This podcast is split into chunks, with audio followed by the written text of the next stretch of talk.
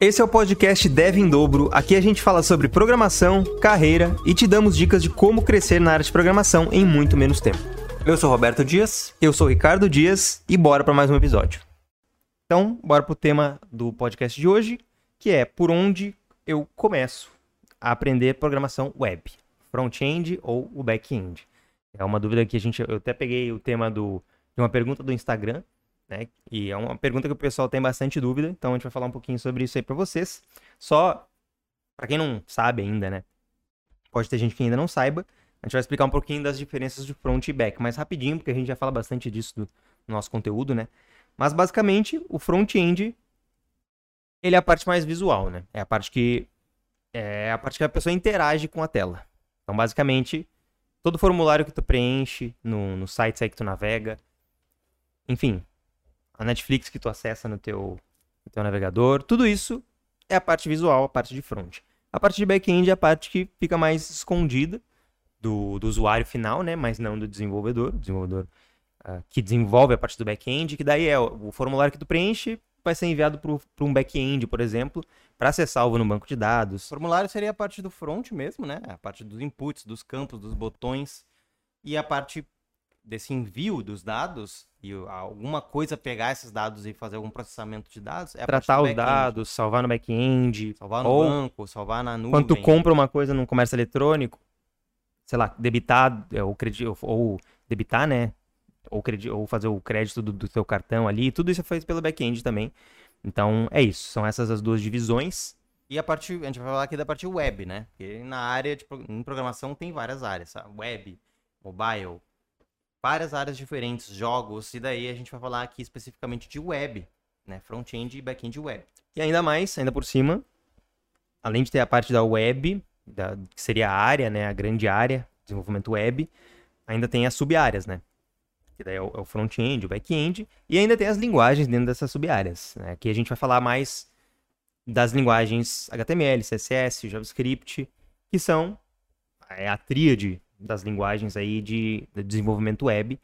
Então, e o JavaScript ele funciona tanto para front-end quanto para o back-end, né? Tanto que no, no nosso curso a gente ensina o JS porque daí tu consegue programar em qualquer qualquer uma dessas duas áreas, tanto no front quanto no back. Sub-áreas, né? É, das, back. Isso, sub-áreas ou também desenvolvimento mo mobile, né? Desenvolvimento de aplicativos tu também consegue desenvolver uh, com JavaScript, então é uma linguagem bem versátil. Existem muitas outras, né?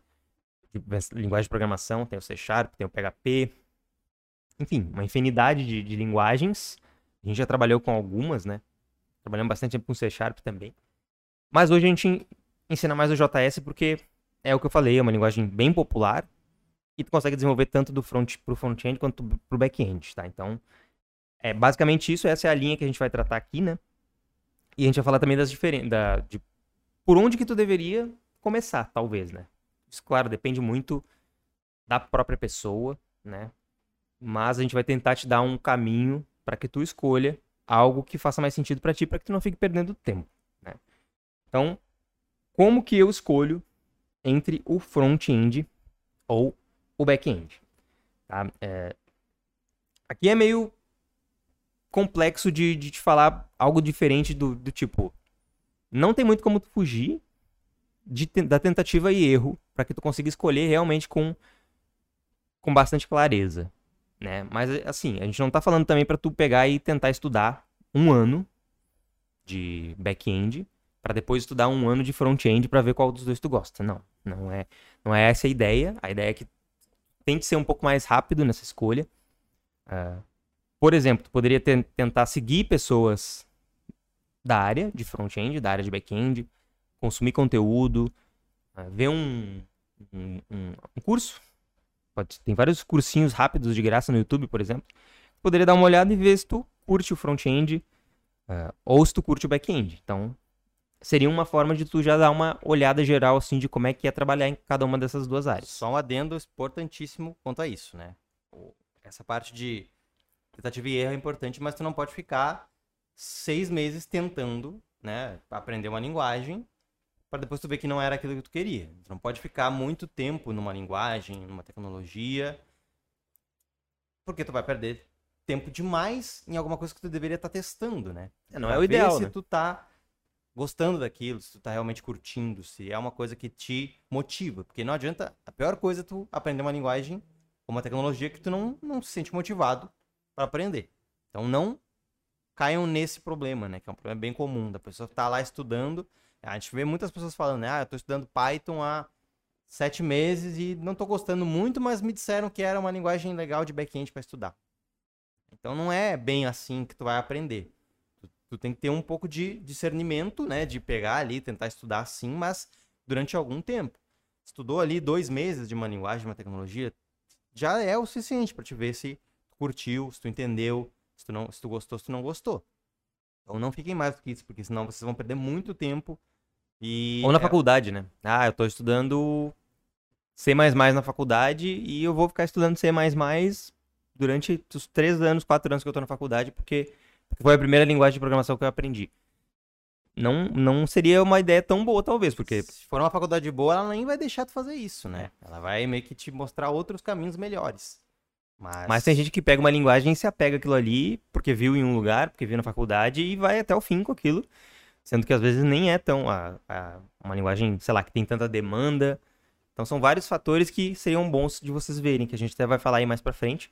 Mas nesse ponto é isso. Tu tem que testar. Tem que dar uma olhada no conteúdo, dar uma pesquisada, para é. ter um pouco mais de clareza, né? Então vem uma, uma forma de fazer isso, né? Tu seguir canais de produtores de conteúdo, de pessoas que falam sobre aquelas linguagens, ver eles realmente codando, né? Codificando, fazendo código naquelas linguagens e tentar ver se tu gosta ou não. Mas isso é meio complicado porque às vezes parece muito fácil com a pessoa mostrando o código ali na hora. E não é, pode, né? pode, pode ser um pouco mais difícil do que parece. Geralmente é, na verdade, né? Geralmente tu vai tentar meter a mão no código e não vai conseguir. E é super normal também. Então, mas é uma forma legal de tu uh, realmente ver a pessoa fazendo e ver se tu gosta, né? Se te motiva, se te cativa aquilo ali que a pessoa está fazendo. Pode ser que não. Pode ser que ela esteja fazendo, por exemplo, um código em Python e tu acha muito complexo. Aí tu vai lá e olha um conteúdo de, de front-end, mais de HTML, CSS, JavaScript, tu já acha mais, um pouco mais fácil. Então já é um indicativo também legal aí para te seguir em frente, né? E tu pode fazer isso que nem a gente falou, né? Durante uma, duas semanas, vendo conteúdo, tentando até, às vezes, colocar em prática alguma coisinha ou outra, mas a ideia, a ideia é que, no geral, tu não fique muito tempo naquilo ali, porque tu tá testando as tecnologias para ver qual que tu vai realmente se dedicar mais tempo, né? Então é, tu tem que, tu tem que tentar focar tua energia em uma coisa que dê mais resultado, né? Eu é. acredito muito nisso. Já daria, daria uma noção bem boa, né? Eu acho, pra pessoa se é uma linguagem que ela quer seguir ou não aprendendo. Sim. É, é isso, né? E isso, isso vale pro front vale pro back também, né? Então, às vezes é isso, né? Às vezes tu vai tentar aprender uma linguagem de back-end e vai dar com a cara no muro, porque o back-end ele é um pouquinho mais difícil mesmo, um pouco mais complexo em algumas coisas. Tem banco de dados, tem coisas mais complexas que a pessoa vai ter que né, vai exigir um pouco mais dela, mas é uma forma de testar também. Às vezes tu vai ali, tu vai ver a pessoa fazendo front e tu também não vai gostar. Daí tu vai, daí tu vai pensar, não, beleza, então vou tentar ir pro back-end. Daí tu vai começar a fazer isso que a gente falou. Ver conteúdos, tentar fazer alguma coisinha ou outra. E Dá pegar vários, vários conteúdos de vários criadores também, né? Não, não pegar uma pessoa só que vai... Não é em uma pessoa só que talvez tu vai realmente achar um conteúdo que tu goste. Talvez é. a pessoa nem explica tão bem assim, né? E não, não consegue explicar de uma forma fácil de entender. É, não é porque tu viu um vídeo e achou difícil porque a, a tecnologia é difícil. Pode ser realmente isso. A pessoa não soube explicar, talvez. Ou não teve uma didática para uma pessoa que está iniciando. Às vezes, é um, às vezes é um vídeo para uma pessoa mais experiente. E tu vai lá achando que tu vai aprender e não aprende. Então tem que tomar cuidado com esse tipo de conteúdo, que é um conteúdo mais voltado para pessoas mais experientes. Quando tu não é uma pessoa mais experiente, tu tem que procurar conteúdos de, de pessoas, de produtores, que façam conteúdos mais didáticos para pessoas que estão iniciando. É. Outro ponto é analisar as tuas habilidades. Né? Então tu pode ver assim, ah, eu gosto de eu gosto dessa parte mais visual, né? Eu gosto de, enfim, de, de olhar layouts. Eu, eu acho interessante olhar um, um design de um layout e, enfim, pensaria que talvez eu possa gostar de fazer aquilo ali. Então, ou não, eu gosto mais da parte de, da, da lógica mesmo, de resolver um problema uh, de lógica, ou sei lá, enfim, gosto mais de matemática. Daí talvez tu poderia ir mais para um lado do back-end não que não tenha matemática no, no front-end, né? Mas talvez é, a parte de lógica é mais pesada na, na parte de back.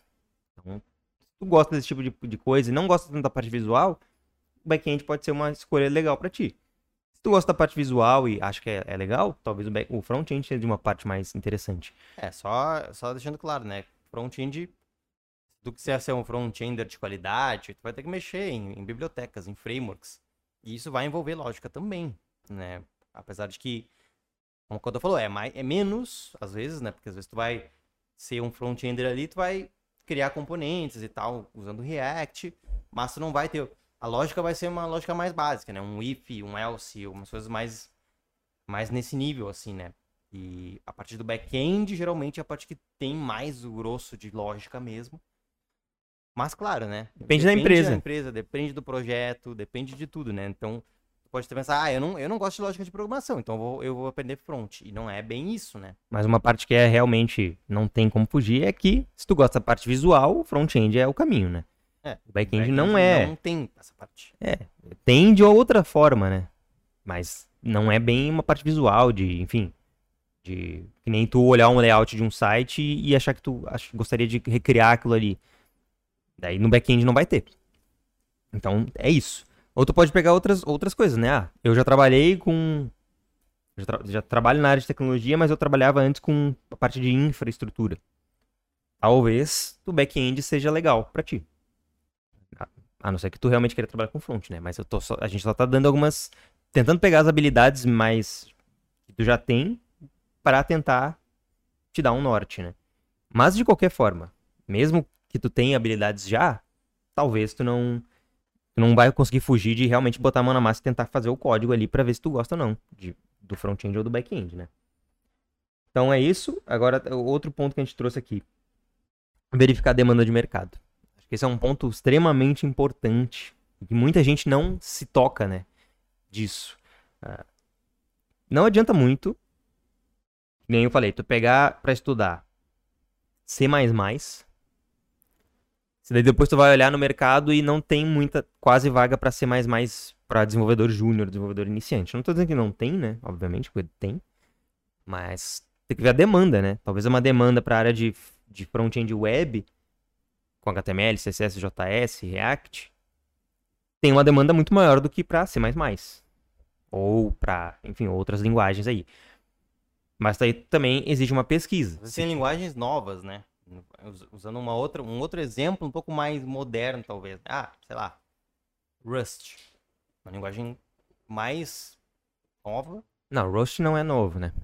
Rust uma linguagem já é mais que C++.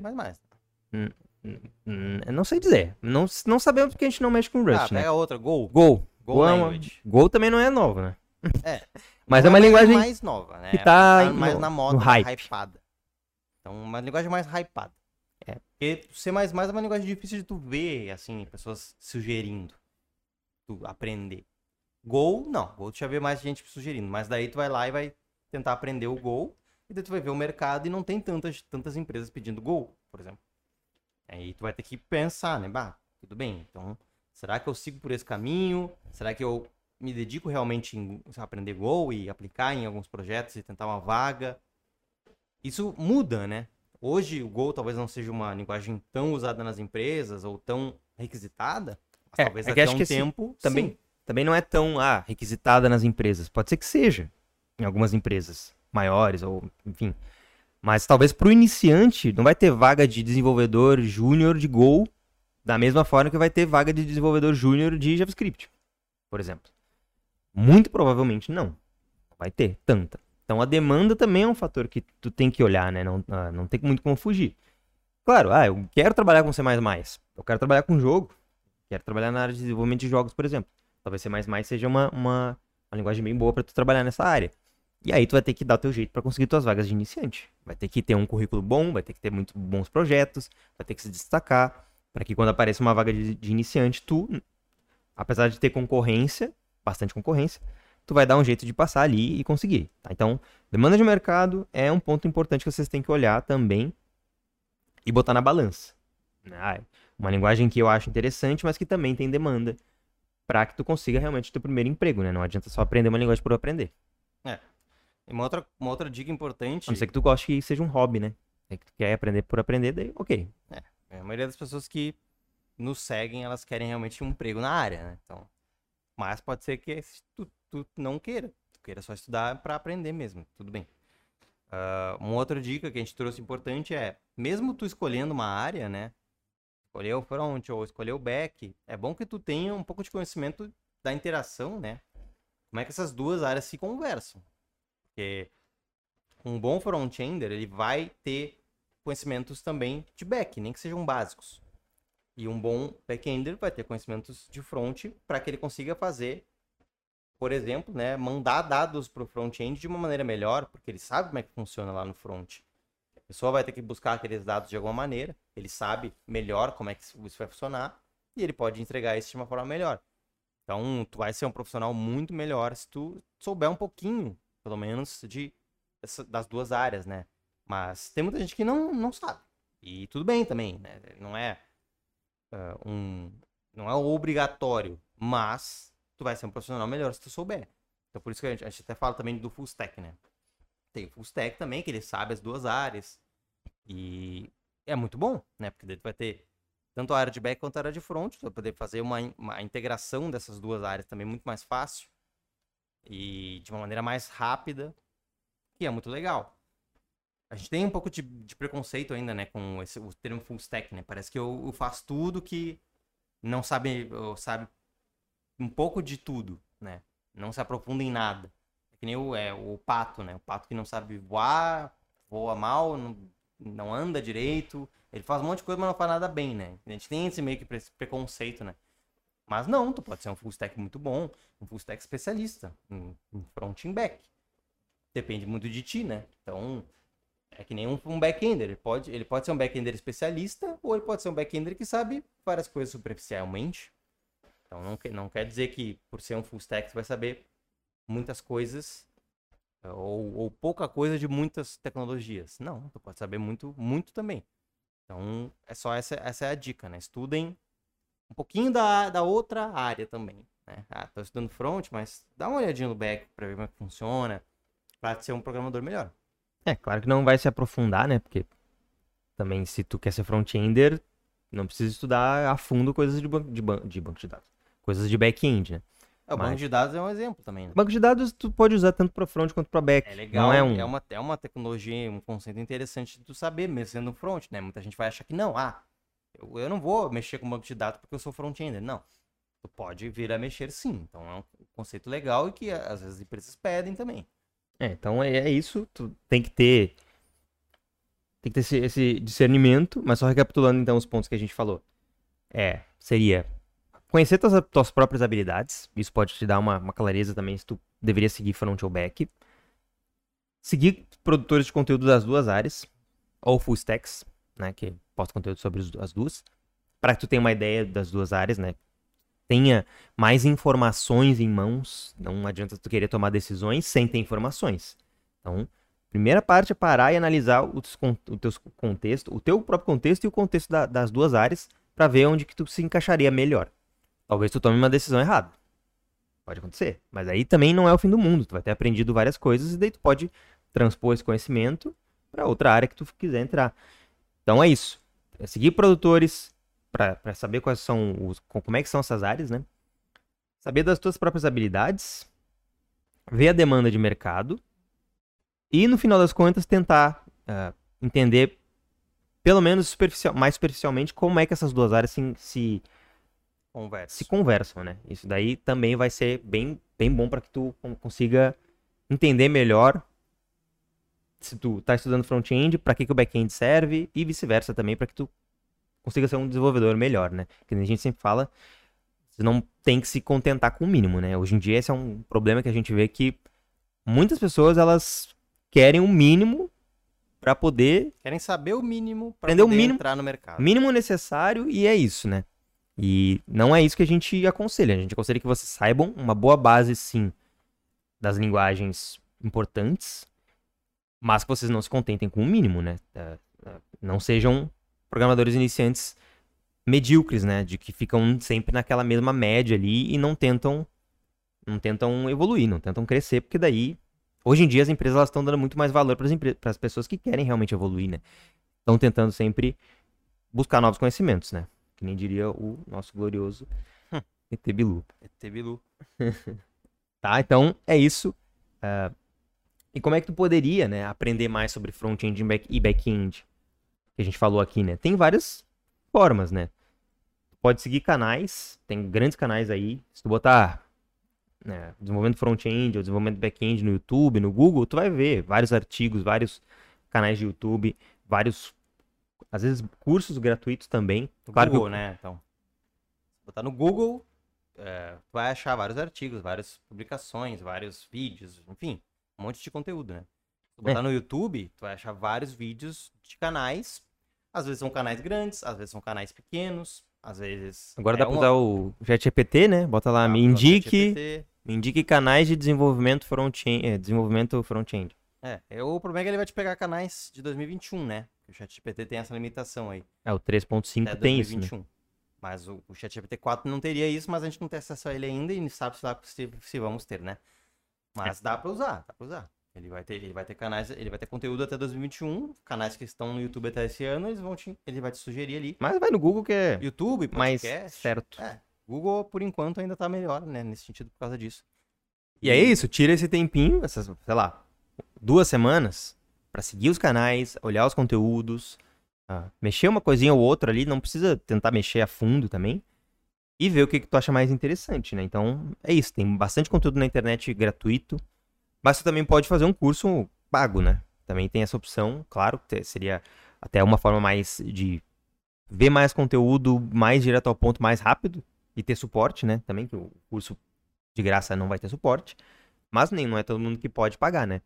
Mas se tu tem essas co- essa condição, tu poderia pegar um curso também. Claro que se tu- é melhor tu pegar um curso já meio que tendo uma ideia do que, que tu quer, né? Ou tu pega um curso full stack, né? Aí também tem essa, tem essa opção. Tem o nosso curso, né? O de- DevQuest, mas não tá com, a- com as matrículas abertas, pelo menos não no momento da gravação desse, desse episódio aqui, mas eventualmente vai ter matrículas. Se vocês quiserem seguir no Instagram, arroba devendobro, no YouTube. A gente posta aí e avisa vocês quando, quando vai ter matrícula, né? O DevQuest ele é full stack. É. Mas tu pode com- com- eh, adquirir conhecimento de graça também. Pelo menos pra fazer essa triagem, pelo menos pra ver o, o que, que tu realmente quer focar tuas energias. Mas é o que a gente falou, né? Mesmo sendo back-ender, talvez seja legal tu estudar o, o front. Porque muitas vezes tu tá construindo um back-end pra, um, servir dados pra um front-end. Não sempre, né? Mas muitas vezes sim. E daí se tu souber front-end, tu já vai ter- ter uma ideia melhor e vai ser um programador melhor. Se tu tiver conhecimento das duas áreas, né? Então, pessoal, é isso. Né? A gente espera que tenha ajudado vocês aí a ter uma clareza melhor, maior de É, a gente falou muito sobre para pessoas que querem aprender do zero, né? Se tu já tá, tu nos ouve, já tá aprendendo alguma coisa, ah, tu pode usar esse podcast também como uma, um guia, né? Pra ver se tu tá gostando do que tu tá estudando, se tu tem mercado, né? Se tem vagas pedindo essa tecnologia. Então usa esse podcast também se tu já tá estudando aí uma, uma, uma linguagem e tá com dúvida. Ah, eu tô estudando, mas eu tô com dúvida. Não tô gostando muito, não sei se eu vou por esse caminho. Então usa também esse podcast para aprender ah, sobre isso, né? Se tu tá nessa situação. E é isso, isso vale para todo mundo, né? Até um profissional mais sênior ou mais pleno aí que tá escutando e tá trabalhando há um tempo com uma linguagem, mas não tá gostando mais, né? É, vale a pena também fazer esses testes aí para ver se tu se encontra talvez uma, uma tecnologia nova, mais legal e migra, né? Muda, muda de empresa, muda de área, por que não? É, no fim das contas, a verdade é que não tem uma resposta do que, do que é certo, do que é, é errado nessa dúvida de, ah, será que eu escolho back-end, será que eu escolho front-end para começar a estudar, né?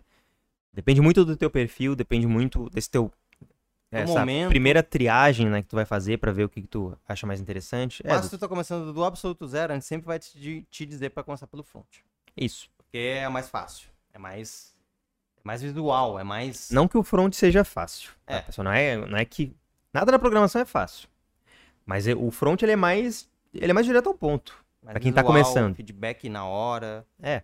Ah, E o mais fácil é de- mais fácil, né? mais fácil de entender para que que tu tá criando aquele código.